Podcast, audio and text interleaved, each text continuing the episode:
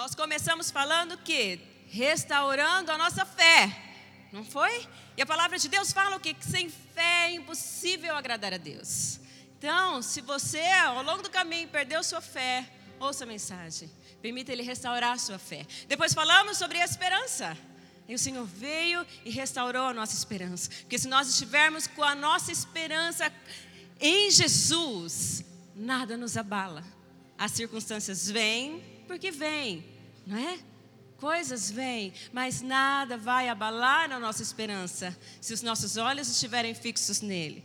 Depois falamos sobre a alegria, porque existem esses ladrões de alegria, coisas acontecem também e que levam embora a nossa alegria. Mas se você foi restaurado na sua alegria, não é? Aleluia! Não é? Ele é a fonte da alegria. E se Deus restaurou a sua alegria, sua alegria está contagiando todos ao seu redor. Porque a alegria do Senhor é a nossa força. Glória a Deus. Semana passada falamos sobre restaurar a paixão. Paixão pelo Senhor, paixão pela palavra dEle, paixão pela presença dEle, paixão pelo amado Espírito Santo. E eu espero que você tenha saído daqui de tanque cheio. Amém? Quantos saíram de tanque cheio? Quantos permanecem com o tanque cheio? Ô irmão, não pode. Tem que andar com o tanque cheio, né? E hoje nós estamos aqui para falar e permitir que o Senhor nos restaure na nossa é, autoestima, tá bom? Na nossa autoestima. Então eu quero te convidar a fechar os seus olhos, baixar sua cabeça. Nós vamos orar. Peça para o Senhor falar com você. Às vezes você acha que a sua autoestima está equilibrada e você vai perceber que não está. Tem coisas para o Senhor restaurar na sua vida nessa noite. Então, feche seus olhos, peça para Ele. Fala, eu quero sair daqui, papai, totalmente restaurado pelo Senhor, em nome de Jesus. Pai, como é bom estar na tua casa, como é bom estar aqui para te adorar, exaltar o Senhor. Nós amamos o Senhor, amamos estar aqui. E nesse momento, Deus, nós aquietamos o nosso coração, porque nós estamos numa oficina. E estamos clamando mesmo para que o Senhor venha nos restaurar em todas as nossas áreas, em todas as áreas da nossa vida que nós permitimos desanimar e coisas nos abalar. Então nós estamos aqui nessa noite para que o Senhor venha restaurar a nossa autoestima, Pai. Então que o Senhor fale no mais profundo de cada coração, que todos nós, é, ao sair daqui, possamos sair cheios, transbordando do Senhor, ó Pai, para viver mais uma vez uma semana maravilhosa na tua presença. Eu me coloco de verdade, mais uma vez nas tuas mãos e peço para que o Senhor me use tão somente como um canal, um vaso nas tuas mãos, que só saia da minha boca palavras que venham direto do teu trono a cada coração aqui. Essa é a oração que nós fazemos a ti, em nome de Jesus. Amém. Amém? Está preparado, irmão? Então vamos lá. Nós vamos colocar a nossa placa aqui na nossa bancada. Nosso texto chave, né, base, você sabe que está lá em Jeremias, não é? Eu sei que você já decorou, então nós vamos falar todos juntos, bem lindos, tá bom? Jeremias 31, 25, que diz: Restaurarei o exausto. Aleluia, glória a Deus. Mas muito bem, nós vamos falar sobre autoestima e tudo começa com você entendendo quem é você em Deus. Quem é você em Deus e o que Deus te chamou para ser. Se você conseguir responder nessa noite, sair daqui entendendo quem você é em Deus, como Ele te vê, você precisa se ver como Ele te vê. E entendendo qual o seu propósito, o que Deus te chamou para ser, uau, vai ser tremendo. Aí de fato você vai entender e vai viver esse período de restauração na sua vida. Mas você precisa entender quem você é em Deus. A nossa autoestima precisa estar equilibrada, irmãos, equilibrada. Ela não pode estar nem alta demais, porque tem pessoas que têm a sua autoestima lá em cima. Qual o perigo? Vive no mundo irreal, tá bom? Te leva a se achar ou viver coisas que de verdade não acontecem. E alguns vão para o oposto. A alto-baixo estima. E aí cai no pecado da autocomiseração.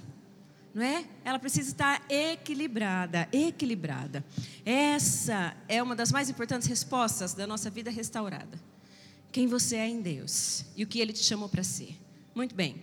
Devido a essa falta de clareza para nós, não é, dessas coisas, muitas, muitas, muitas pessoas não é, acabam se entregando, vamos falar assim, à depressão, ao suicídio, entendeu? Por falta de quê? Aceitação. Tem pessoas que vivem para serem aceitas e necessitam disso. Não é? Talvez você, como eu, na infância, na, na, escola, no colégio, você sofreu o tal do bullying. Hoje a gente sabe o que é bullying, né, irmão? Hoje a gente sabe. Na minha época eu não sabia. Se você tem mais ou menos por mais, volta de 40 anos, pouquinho mais, como eu, né?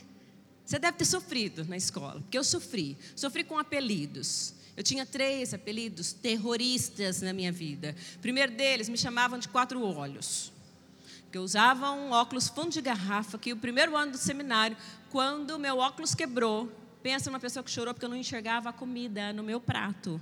Eu não conseguia enxergar. Então, esse era um apelido muito feio que me taxaram. Né? E eu sofri muito, muito. Aí depois me chamavam de dentuça. Imagina, né? Tinha esse dente torto. Me chamavam de dentuça. E o pior deles era o cabelo.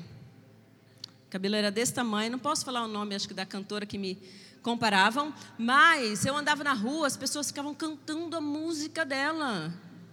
Entende? Pensa numa pessoa que cresceu achando que eu fui totalmente desprovido de beleza. Entendeu? Era isso que tinha na minha cabeça. Né? Minha irmã, eu tenho uma única irmã linda, loira, cabelo liso e olhos verdes. Eu queria ser ela. Queria ser exatamente como ela. Hoje a gente sabe o que é bullying. Não é? Muitas pessoas, eu creio que muitos aqui passaram por isso, não é? E talvez ainda está se achando, está se vendo naquelas coisas que as pessoas falaram lá atrás. Mas isso não te define. Mas muitas pessoas ficam presas a isso. E nessa necessidade de aceitação. aceitação, não entendem e não vivem o melhor de Deus, porque entram nessa auto-baixa estima. Se entregam à comiseração ou se entregam a tantas coisas, né? tantas práticas erradas como aborto, drogas, enfim. E a nossa sociedade também nos eleva muito na questão desse padrão de beleza, nesse culto ao corpo, não é? Que meu pai, quando as pessoas entram nisso, sofrem demais, tentando alcançar um padrão que não existe. É no mundo virtual, não é no mundo real. Não é? Mas quantas pessoas se entregam a isso e não são felizes porque tentam ser alguém que Deus não criou, que Deus não te chamou para ser. Não é assim que Deus te vê. E você precisa se ver como Deus te vê. Esse é o mais importante. Você acredita que existem pessoas que ficam doentes, doentes por falta de likes na rede social? É, chega a comprar seguidores. Eu não sabia disso, mas existem pessoas que compram seguidores. Pensa, por quê? Aceitação, elas precisam ser aceitas.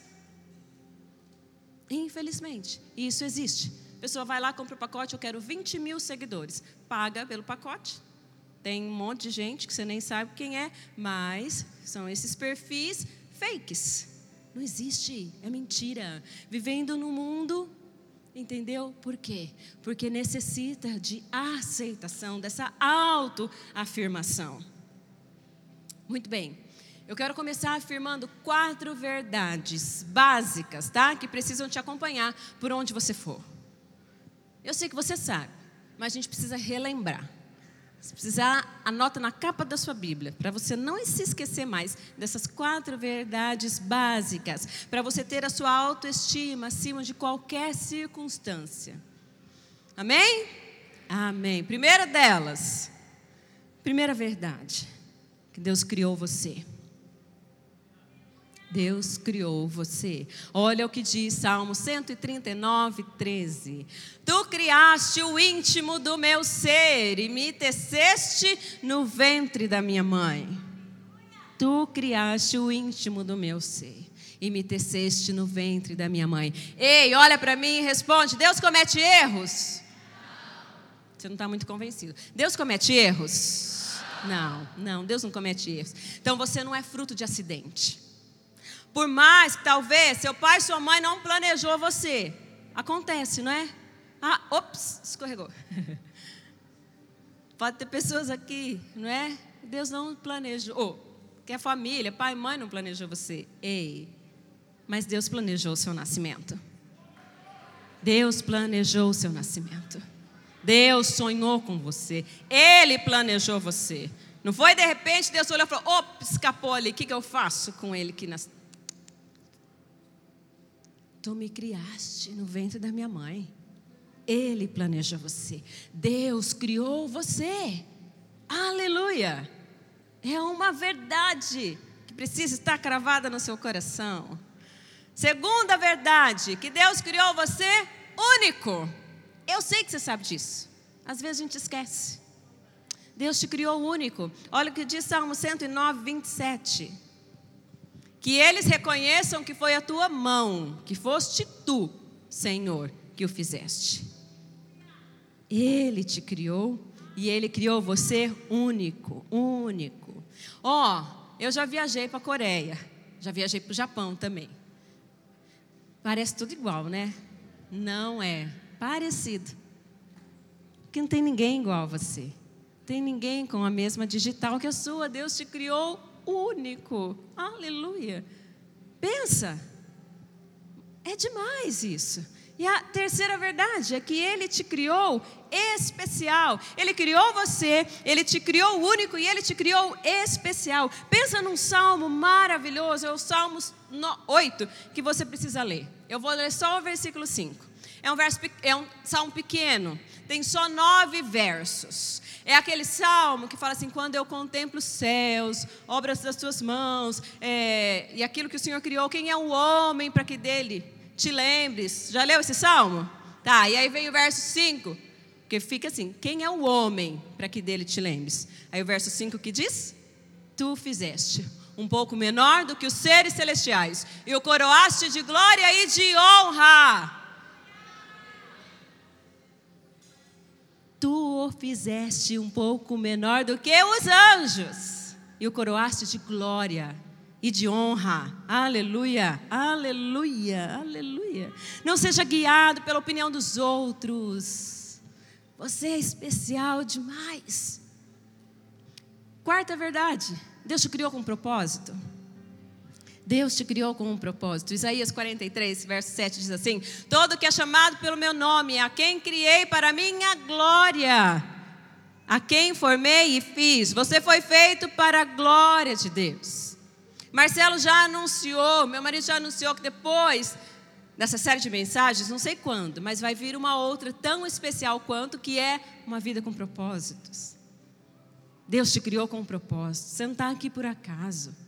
Você não está aqui para passar um tempo, vai morrer, enfim. Não. Deus planejou você. Deus te criou com um propósito. Você precisa se ver como Deus te vê e entender o que você está fazendo aqui. É demais isso. Mas, enfim, Vamos lá, para que a sua autoestima seja restaurada. Eu tenho oito pontos para passar para vocês nessa noite, amém? Aleluia. Está comigo?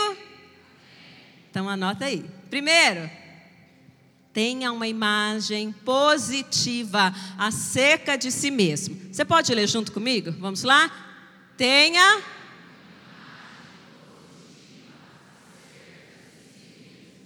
Uau!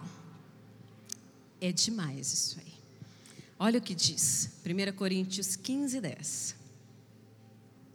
Mas, pela graça de Deus, sou o que sou. E sua graça para comigo não foi em vão. Antes trabalhei mais do que todos eles. Contudo, não eu, mas a graça de Deus comigo.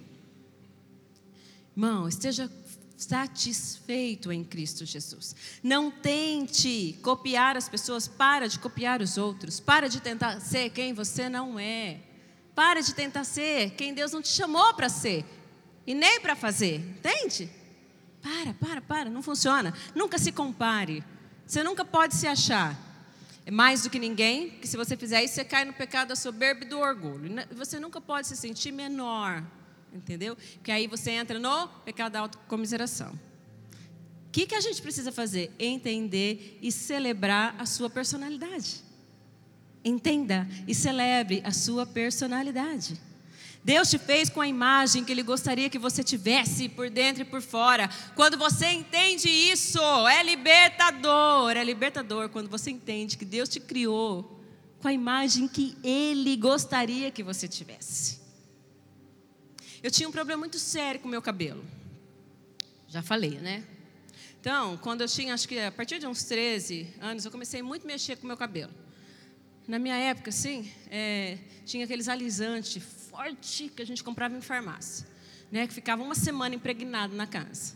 Consegui convencer minha mãe, minha mãe passou no meu cabelo. Porque eu queria ter meu cabelo liso, lembra? Igual. Quem tem liso quer enrolar, e quem tem enrolado quer alisar. Eu conheço esse universo feminino, tá?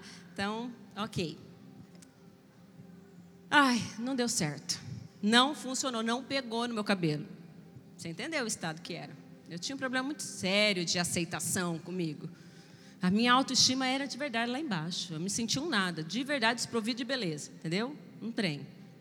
E eu comecei a mexer, mexer, mexer, mexer demais. Fiz muita coisa, fiz muita coisa. E porque eu queria ser alguém que eu não era. Entendeu? E eu cheguei a pôr mega hair no meu cabelo. Nada contra, irmã. Mas o meu problema era aqui dentro. Entendeu? Eu, o meu problema era a aceitação. A aceitação, eu não me aceitava. Então eu queria ficar me modificando, me modificando até achar uma imagem que, tipo assim, Deus, ó, era isso que eu queria. Entendeu? Era mais ou menos esse nível. Pensa, quando eu coloquei, eu fui pregar, eu fui numa conferência. A irmã, é que triste, desci do avião. A pastora foi me abraçar, a hora que ela me abraçou, ela, ai, descobri teu segredo. Fiquei isso. Tava tão, aquilo acabou, acabou para mim, sabe? Fiquei muito triste. Aí o cabelo verdadeiro já não, não era igual ao cabelo falso, entendeu? Porque aquilo que não era eu não me representava, não me representava, eu não me aceitava. Eu não aceitava a imagem tremenda, maravilhosa que Deus me fez.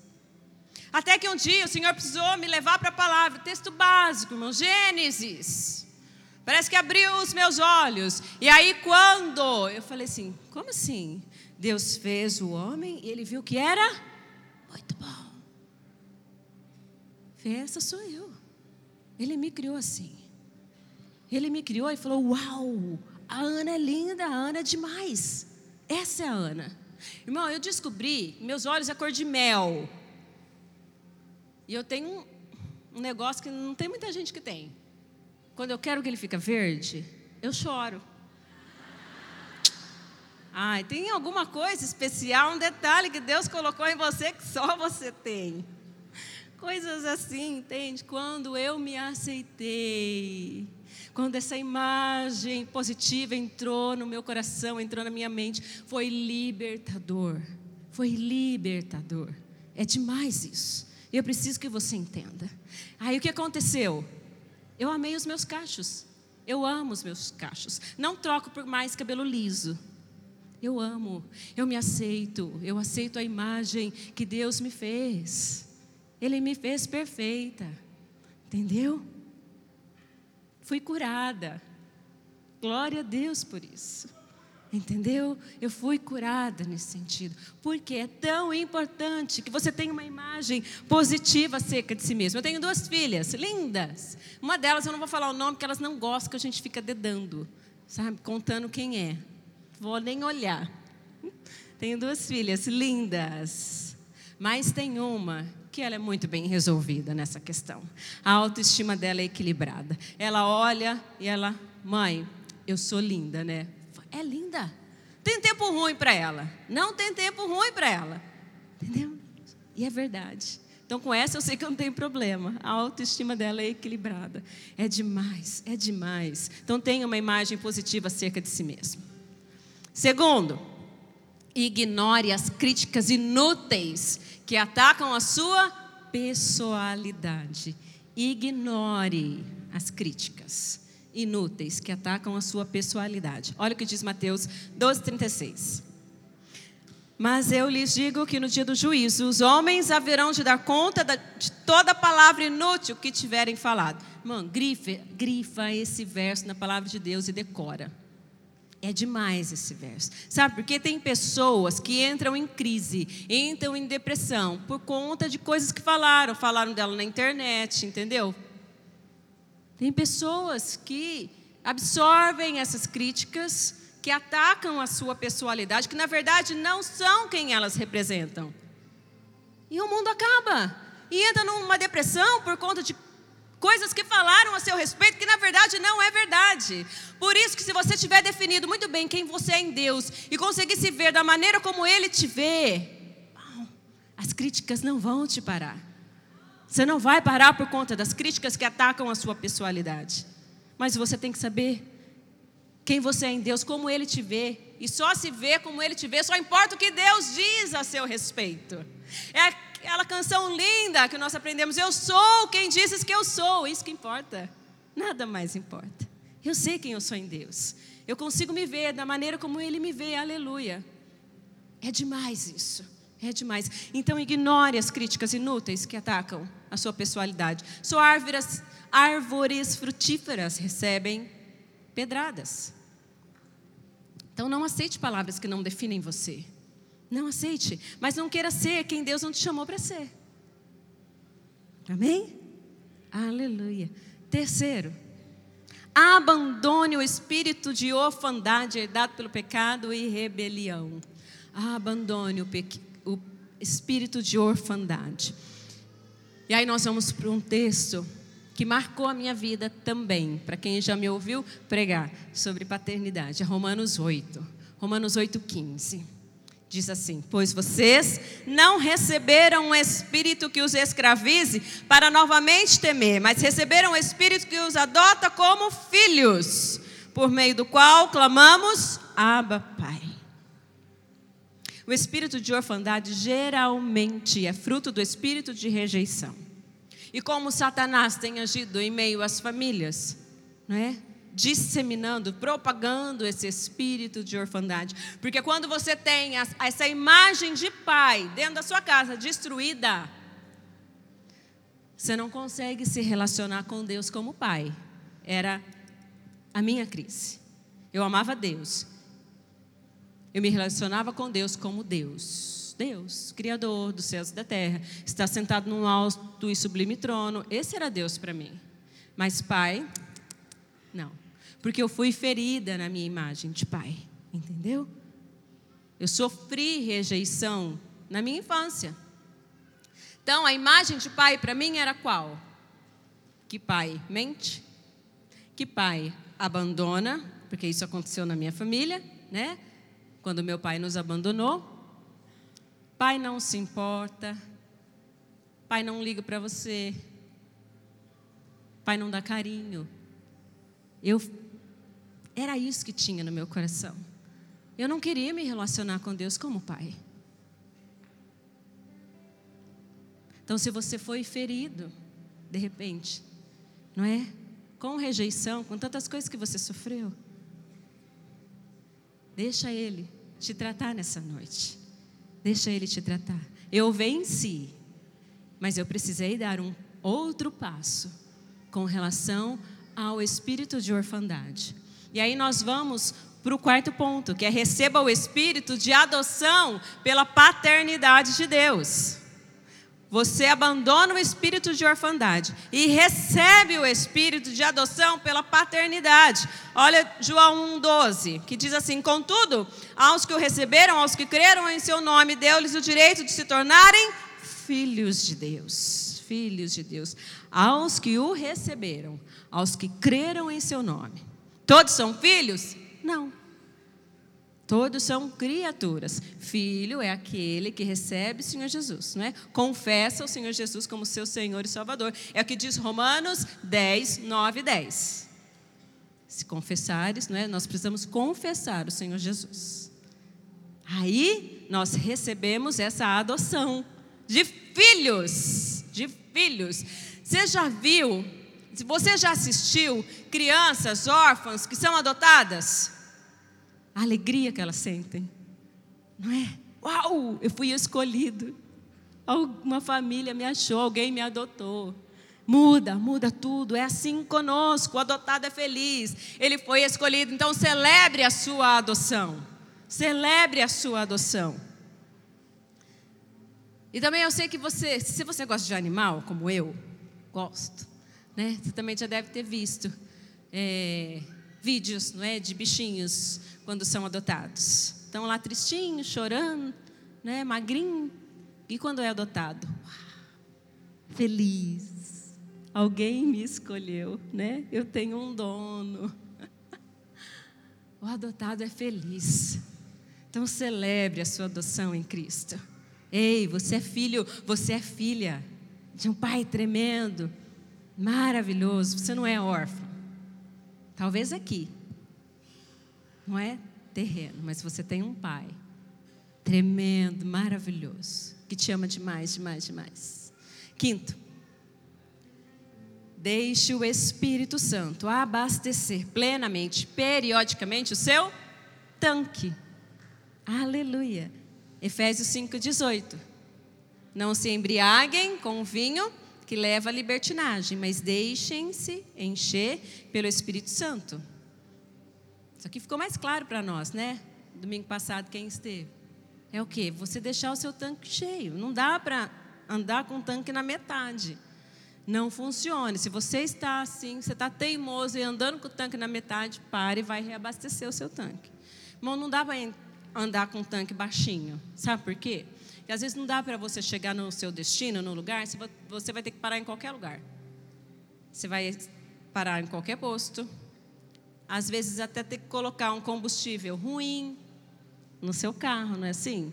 Você não tem escolha. Mas se você anda com o tanque cheio, você precisa passar por isso. Você precisa andar com o tanque cheio periodicamente, todos os dias. Como eu faço isso? Como você faz isso? Uai, buscando Deus.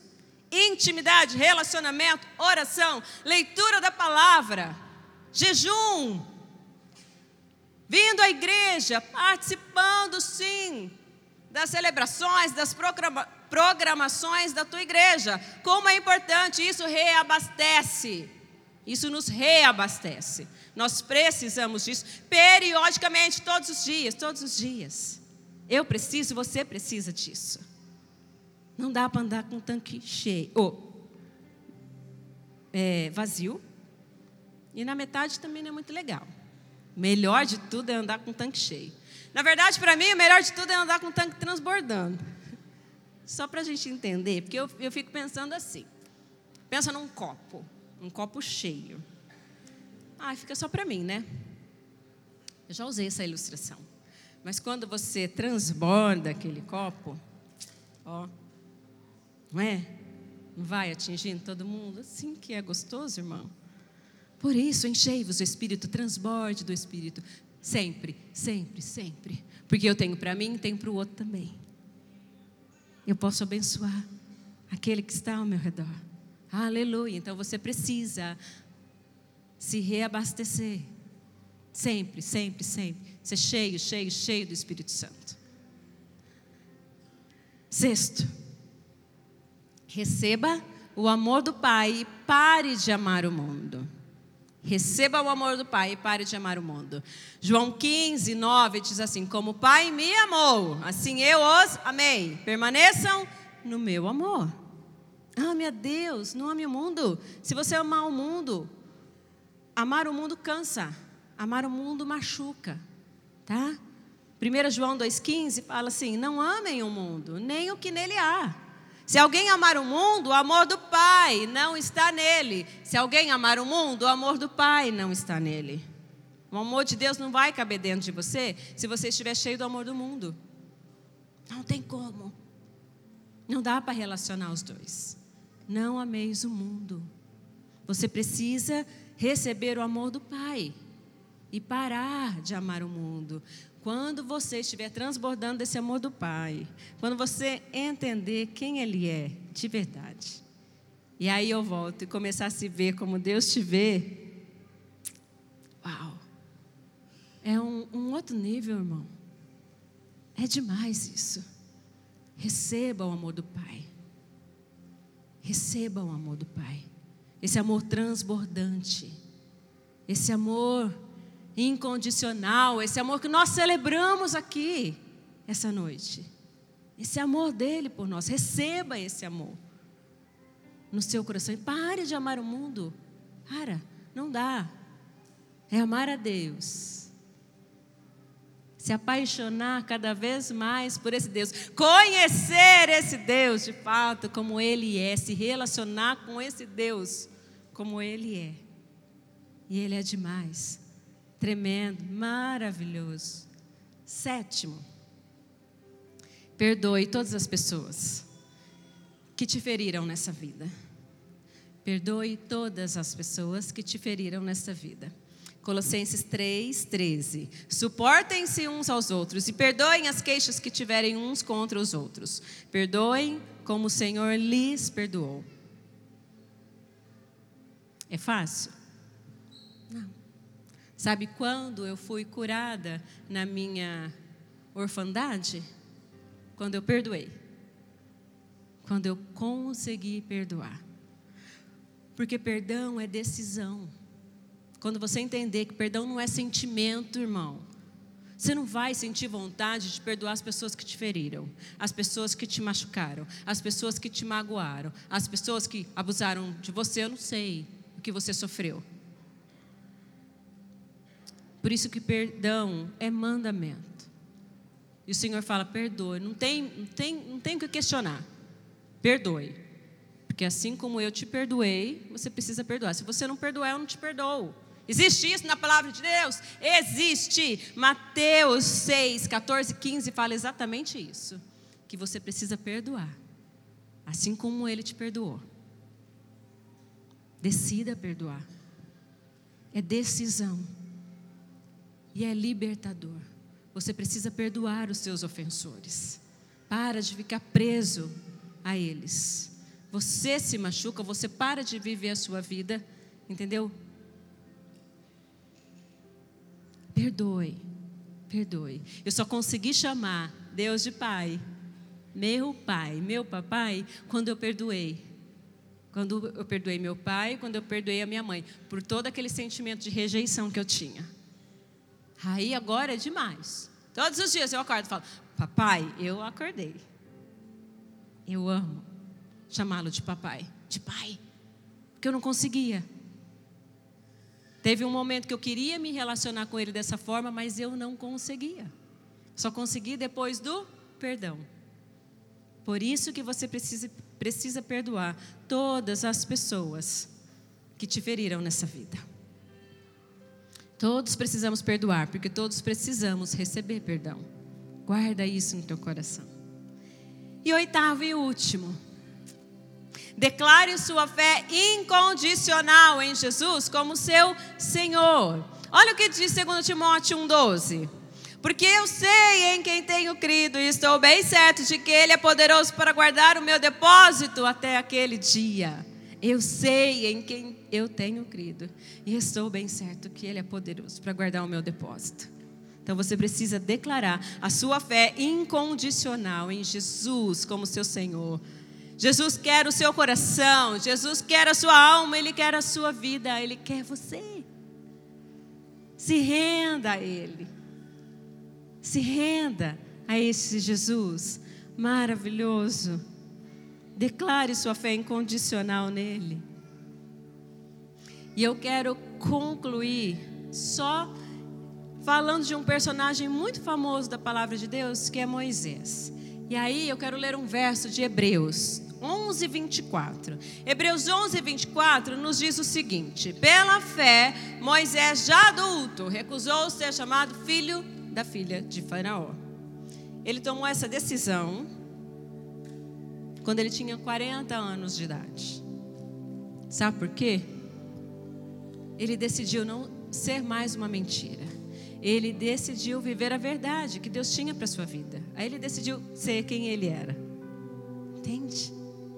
As pessoas só têm sua autoestima restaurada quando elas deixam a mentira e passam a viver a verdade de Deus para sua vida. Por isso que você precisa se ver como Deus te vê. E é isso que importa. Deixe o Senhor, deixe Deus restaurar a sua autoestima hoje. Hoje, Ele está pronto para fazer isso. E o último verso que eu quero ler na palavra de Deus, e eu quero que você fique em pé. Porque você precisa ficar bem resolvido, irmão, satisfeito em Deus, entenda isso. Saia daqui desta forma. Eu quero, junto com você, ler o verso de Jeremias 33, 6. E eu quero que você leia bem forte esse verso, todos juntos. Vamos, vamos lá? Todavia, trarei restauração e cura para ela curarei o meu povo e lhe darei prosperidade e segurança. Aleluia!